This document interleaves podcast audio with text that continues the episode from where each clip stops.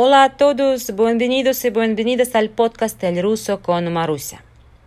Dedicamos mucho tiempo a la gramática, así que hoy vamos a hablar de vocabulario, pero un poco en una dirección diferente a la habitual. No habrá una lista de palabras nuevas, pero habrá información más importante. Entonces comenzaste a aprender un idioma extranjero, como el ruso.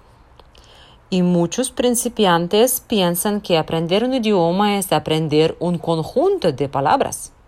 Simplemente escriba una palabra en, en, español o una oración en Google Translator, pon la pronunciación y listo. Eso no es verdad.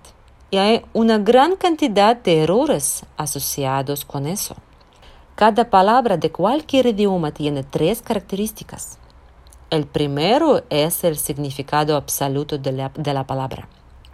Tomemos, por ejemplo, la palabra высокий, alto.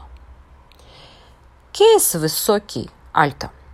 Высокий es grande de abajo hacia arriba. Bueno, ya que les doy la palabra, capten también sus formas gramaticales. Высокий дом, casa alta es masculino. Высокая стена. La pared alta es femenino. Высокое здание.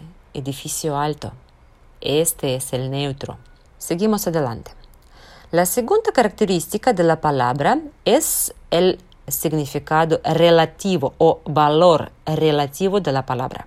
Es el conocimiento de si tiene sinónimos, antónimos, homónimos, etc.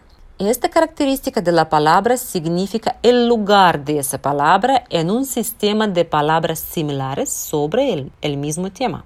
¿Hay sinónimos en ruso de la palabra высокий, que significa alto? Sí, el diccionario nos da 64 sinónimos. Pero aquí es importante entender que cualquier idioma tiende a ser compacto.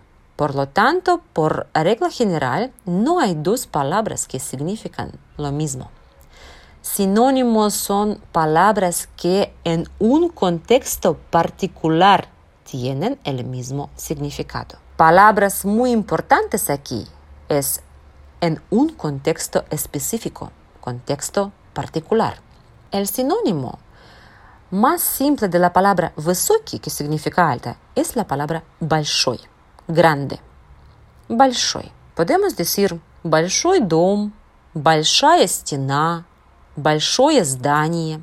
Pero la palabra большой, grande, significa grande en tamaño, pero no necesariamente de abajo a arriba.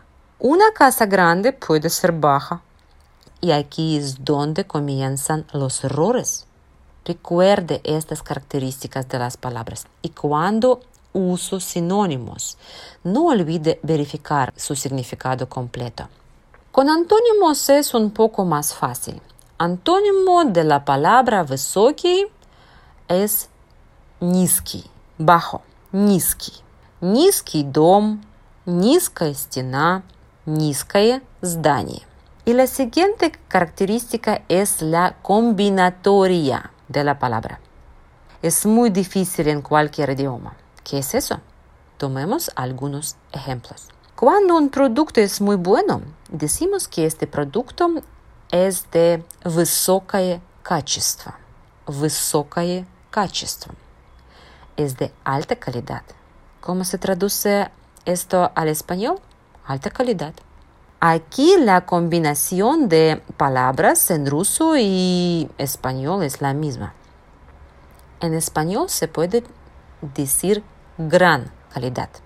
Una de las posibles traducciones de la palabra gran es большой, pero nunca, nunca decimos большое качество, gran calidad. Estas dos palabras no se combinan en ruso. Hay, uh, aquí hay algunos ejemplos más uh, de combinatoria. Высокий голос. Высокий голос. Voz alta. La combinación de palabras en ruso y español es la misma. Высокое мнение. No, no es la misma. Buena opinión en español. Высокий гость. distinguido visitante, высокий гость, высокая идея, идея elevada, высокие идеалы, nobles ideales. La combinación de, de estas palabras en ruso y español no es la misma. ¿Cómo, ¿Cómo, aprender palabras para cometer menos errores? Primera regla. Aprender palabras en contexto. En este caso es más fácil recordar la combinatoria y a veces uh, comprender el significado de una palabra. La segunda regla es que estudie diccionarios, no traductores en línea, por favor. Y en la tercera regla, haz los ejercicios para traducir del español al ruso y del ruso al español. Desafortunadamente ahora no hay tantos en los libros de texto, pero siempre puede tomar cualquier texto de cualquier uh, complejidad y traducirlo.